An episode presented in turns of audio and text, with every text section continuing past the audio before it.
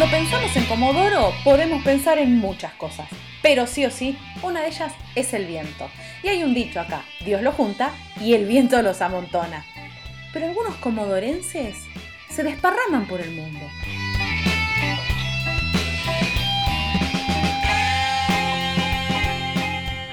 Yo soy Rocío Barquín y en este podcast de ADN Sur vamos a charlar con comodorenses por el mundo. En este episodio de Comodorenses por el Mundo vamos a hablar con Sofía, que está en Australia, y le vamos a preguntar específicamente en qué zona de Australia se encuentra. Sofía, ¿cómo estás? Buen día. Hola Rocío, buen día. Muchas gracias por invitarme, un placer. Y estoy en un lugar que se llama Manly, que es una playa del norte de Sydney, más o menos a 40 minutos de lo que sería el centro de Sydney. ¿Hace cuánto que estás viviendo ahí? Y ahora hace unos cuatro años, más o menos, vine hace cinco años atrás, me quedé un año, después me fui por un año entero a viajar y la última vez que vine ya me quedé y me agarró la pandemia y todo eso, así que sí, hace cuatro años que estoy como estable. ¿Qué te llevó hace cuatro años a armar las valijas y decir, bueno, me voy a Australia? En realidad, eh, todo empecé en el 2013, en el 2012 Em, que yo tenía 20 años y quise irme a viajar eh, por algún lado del mundo sin saber ni idea de lo que me esperaba. Una vez afuera de la universidad me dieron un folleto que hablaba de lo que es la visa Work and Holiday eh, de Nueva Zelanda. Y así empecé a averiguar y en el 2013 me fui a Nueva Zelanda con un grupo de amigos de mm, Comodoro Ratilli y de ahí no paré. O sea, volví a Argentina por tres años en el medio para terminar mi carrera. Yo antes del 2013 había hecho dos años de la carrera, después me fui a viajar, después volví, la terminé y arranqué a viajar de nuevo. Y no sé en qué momento la cabeza me hizo un clic eh, y sin una gran decisión de por medio terminé quedándome. ¿Qué estabas estudiando? ¿Qué te recibiste? Eh, estudié Derecho, así que me recibí de abogada en el 2016 ejercí muy poco, o sea, ejercí como estudiante durante la carrera eh, y como ya como profesional después de recibida unos meses nada más, hasta que me aprobaron la visa y me volví a ir, eh, que es la visa Work and Holiday de Australia, que la volví a hacer después de la carrera, la o sea, hice un año en Nueva Zelanda en el 2013, igual Work and Holiday, y después en el 2016 cuando me recibo, saco otra visa y ahí fue cuando me fui por un plazo más largo. ¿Y allá a qué te dedicas? ¿Qué estás haciendo? Me imagino que no estarás ejerciendo como abogada porque las leyes son completamente distintas, debe ser un bardo total tratar de siquiera homologar un título así. Em, acá hice de todo. Tuve un camino muy largo eh, en cuanto a de lo que estoy trabajando. Arranqué como la mayoría de los que venimos con la Work and Holiday, que venimos con una cabeza mucho más no de, no de estables, no de quedarnos, sino de viajar, de disfrutar, de agarrar un poco de plata para poder moverte de nuevo, eh, trabajar un mes para poder comprarte un auto e irte a recorrer Australia. Entonces arranqué trabajando de mesera en un café, después mesera en otro café haciendo jugos, después hice de cleaner, de limpieza de casas, de todo. Trabajé igual de niñera, esos son como los trabajos clásicos cuando uno llega acá, todos trabajamos de niñera de limpieza, de mesera. Entre esos rubros podés elegir qué es lo que más te divierte, pero ese fue mi camino. Voy a frenar ahí, porque si trabajar un par de meses para comprarme un auto. Quisiera creer que no te entendí decir que trabajando un par de meses de niñera y de mesera, ¿te pudiste comprar un auto? Eh, sí, Sí, acá con trabajar un par de meses te compras un auto. Hay mucha reventa, obviamente nada, cero kilómetro es un auto que está en, muy buenas condiciones. Puede ser un auto del, de, no sé, del 2000. Em, y sí, trabajas, ponele unos tres meses seguidos y te compras un auto. Em, y te puedes ir a viajar después de tres meses ya con un auto y un poco de ahorro, sí. Claro. Sí, ahí, ahí ya hay una diferencia bastante notable y asombrosa porque los autos de reventa en Argentina no salen tres meses de sueldo. Exacto. Eh, Creo que ni una moto te compras. Ni no estoy segura si te compré una bicicleta. Mirá lo que te digo. con tres meses de Sé, sé, que la diferencia es muy grande y eso es lo que te permite en, en poco tiempo igual em, cambiar tanto de trabajo, porque cada vez que te llama, por ejemplo, un familiar, los, en, los, primeros años de viaje estás trabajando de algo distinto, ya nadie entiende de la gente que está allá qué es lo que vos estás haciendo porque vas cambiando todo el tiempo, vas moviéndote todo el tiempo pero sí, los sueldos acá son, son muy altos, no son altos, son muy altos, la verdad. Yo sigo sorprendida después de cuatro años em, y que te permiten eso, te permiten trabajar un poco y disfrutar bastante. Vos entraste eh, con esta visa de work and, eh, work and, Holiday, no es una visa de residente. Y ahora, ¿cómo es tu situación? ¿Cómo uno puede aspirar, como vos, a estar más del tiempo que eh, es esto que vos decías al principio, de uno que va con las ganas de conocer y viajar y hacer esa diferencia que te permita seguir viajando y disfrutando? Y acá llega un momento en que dependes mucho de la visa.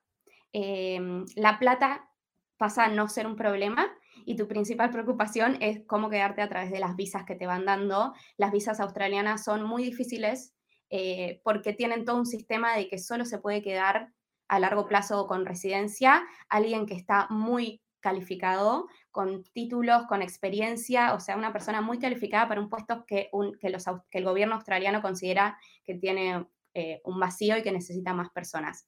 Em, entonces, el camino que yo hice, mi experiencia fue dos años de Work and Holiday Visa, porque te la dan por un año, pero tenés la posibilidad de extender por un segundo año. Y después pasé a una Student Visa, que es una visa de estudiante, em, porque mi pareja, que igual es argentino, está haciendo un máster. Esa visa nos la dieron por dos años eh, y él ahora está terminando ese máster y em, nos dan una visa de posgraduado que es por tres años. Entonces de repente tenés tres, cuatro, cinco, seis, siete años de visa en la que tenés que ser muy inteligente para ir eh, y no pensar tanto en la plata, sino estar pensando mucho en tu camino dentro de las visas para que ir juntando las calificaciones, la experiencia y los puntos para que cuando termines ese proceso tengas la posibilidad de aplicar a una residencia. Em, yo por suerte tuve mi pareja, que, fue el que estuvo mejor posicionado para ir acomodándose con tema visas, y a mí me dieron todo este tiempo visa de pareja, o sea, con la visa de estudiante te dan una visa de pareja, no necesitas estar casado, solo con ir a, con, ni siquiera registrarte, con presentarte como, como pareja es suficiente en la visa, y... Em, y yo ahora estoy trabajando, como estuve libre con el tema de las visas porque él se hizo cargo de esa parte, eh, estoy trabajando en un instituto de salud mental y bienestar. Y cuando llegaste primero con esta cabeza de quiero viajar mucho y quiero este, conocer, y llegaste con esta visa, ¿qué fue lo primero que te sorprendió de la sociedad, de la manera en que viven? Primero estuviste en Nueva Zelanda, ahora estás en Australia. ¿Qué es eso que te llama la atención y vos decís, wow, era algo que por ahí no me, no me habría imaginado que es de esta manera. Principalmente las facilidades económicas eh, que te da trabajar de cualquier puesto, el rango de, salarios no es tan diferente. Obviamente, si quieres hacer una diferencia enorme, puedes tener tu propia empresa, puedes, o sea, no sé, ser un profesional eh, muy reconocido y ese sueldo sí te va a hacer diferencia, pero si no, desde alguien que trabaja en un café de mesero hasta alguien que está de diseñador gráfico con un contrato full time, esas personas tienen un rango de, sueldo muy parecido, entonces viven una vida buena, no importa a qué te dediques, mientras que trabajes, tu sueldo va a ser bueno y te va a alcanzar. Eh, yo siempre hablando, siempre lo digo como hablando desde la posición de un viajero, no hablando desde una posición de alguien que viene con una familia entera y tiene que poner a sus hijos en la escuela y todo. Esa experiencia no la tuve, así que no sé de eso. Em, pero lo que sorprende es eso, es que dejas de pensar en la plata. Eh, ya la plata deja de ser un problema, trabajás, porque en, en, Argentina estamos acostumbrados a trabajar y trabajar mucho y trabajar fuerte y dedicarnos, entonces con ese trabajo te es suficiente para después trabajas un mes y, y te puedes tomar dos meses de vacaciones y viajar y comprarte un auto, ir subiendo por las rutas australianas, eh, dormir en la calle eh, con el auto, frenas el auto donde quieras, que no está tan permitido, pero encontrás un buen lugar, sí, un buen lugar para frenar con el auto, ir a la playa, em, esa facilidad y la seguridad extrema. Podés dejar el celular de verdad en la playa o irte a meter el auto eh, al agua, el celular en la arena y no pasa nada. En realidad no he vivido en grandes ciudades como Sydney, Perth o Melbourne, que son las grandes ciudades de acá Australia. Siempre elijo vivir en, lugares mucho más chicos y más pueblo, pero son muy seguros. Podés estar, sea, obvio que como en todos lugares del mundo puedes tener, te puede pasar algo, pero puedes estar con el celular, con la cartera colgada a las 3 de la mañana, totalmente distraída como mujer que, no te va a pasar nada, puedes ir sola a tomarte un colectivo a las 3 de la mañana con el celular en la mano. Eh, hay muchísima seguridad y sí, de verdad que, que es un cambio muy grande y, es verdad, la seguridad que se experimenta en lugares como Australia es, es muy grande. ¿Y qué es eso que te encontraste viviendo en Australia? Ya cuando por ahí un poco la novedad del recién llegado se va y tenés que convivir eh, con gente, con situaciones y ya forma parte de tu cotidianidad. ¿Qué es eso que vos decís hoy? Esto, la verdad, que si lo pudiera sacar un costado o borrarlo, lo borraría. Em, y lo que siempre hablamos acá, que es lo que falta, es qué es lo que nos hace la gran diferencia a los argentinos, es el idioma, obviamente. Uno puede hablar muy bien inglés y ya estar súper adaptado laboralmente para tener reuniones laborales, pero nunca, o sea, bueno, esta es mi experiencia en realidad en estos cuatro años, no terminé de agarrar ese clic de sentarte en una mesa con 15 australianos y que ellos estén conversando y vos podés estar a la misma altura que el australiano. El inglés es una, un obstáculo muy grande.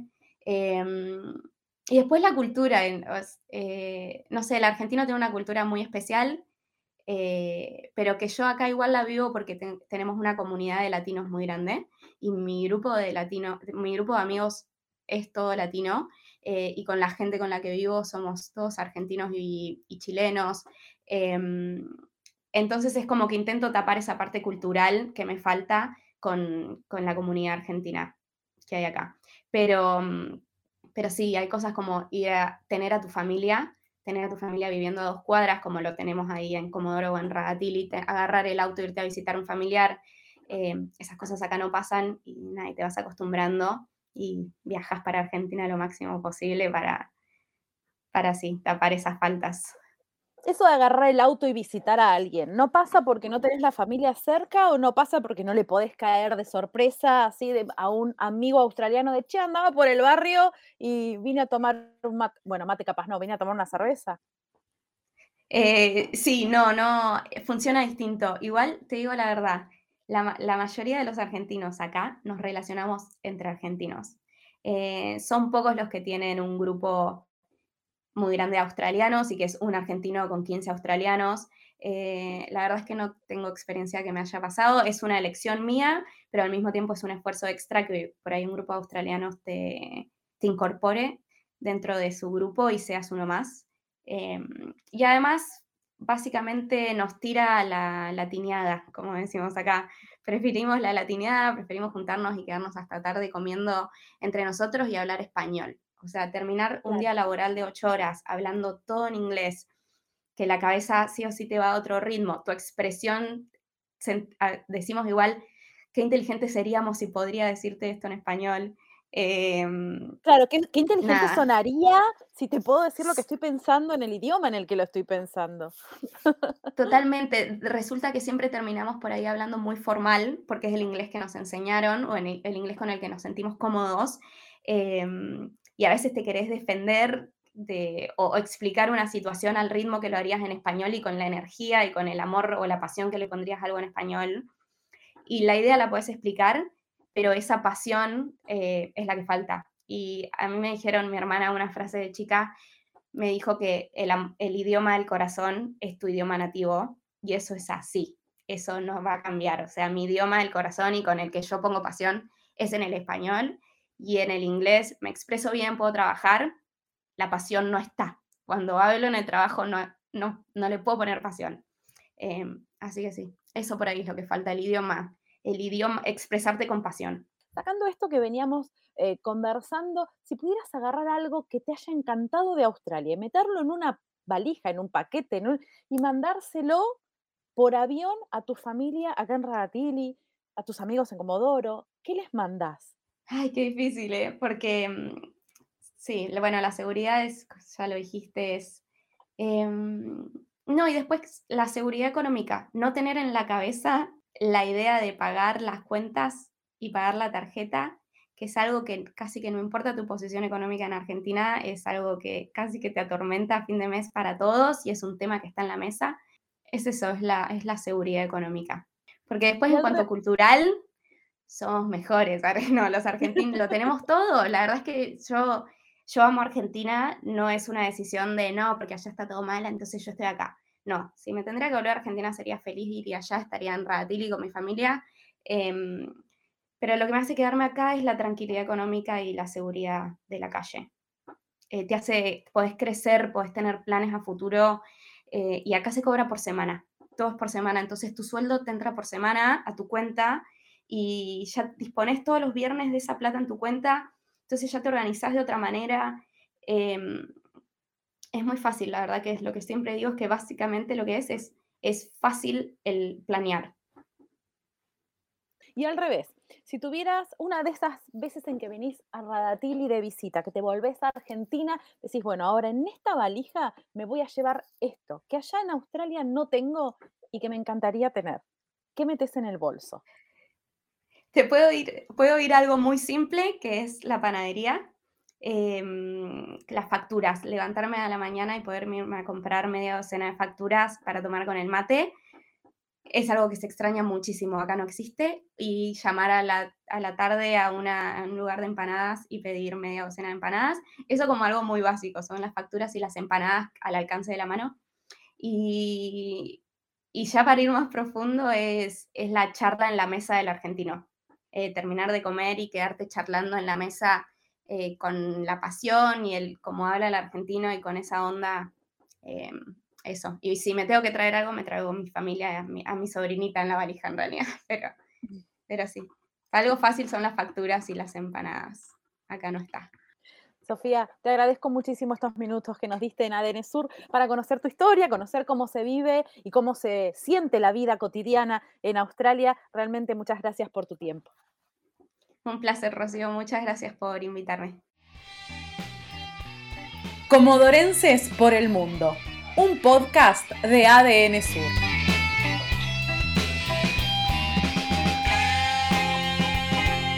Mi nombre es Rocío Barquín y la próxima semana vamos a conocer la historia de otro comodorense por el mundo. Seguime en los podcasts de ADN Sur.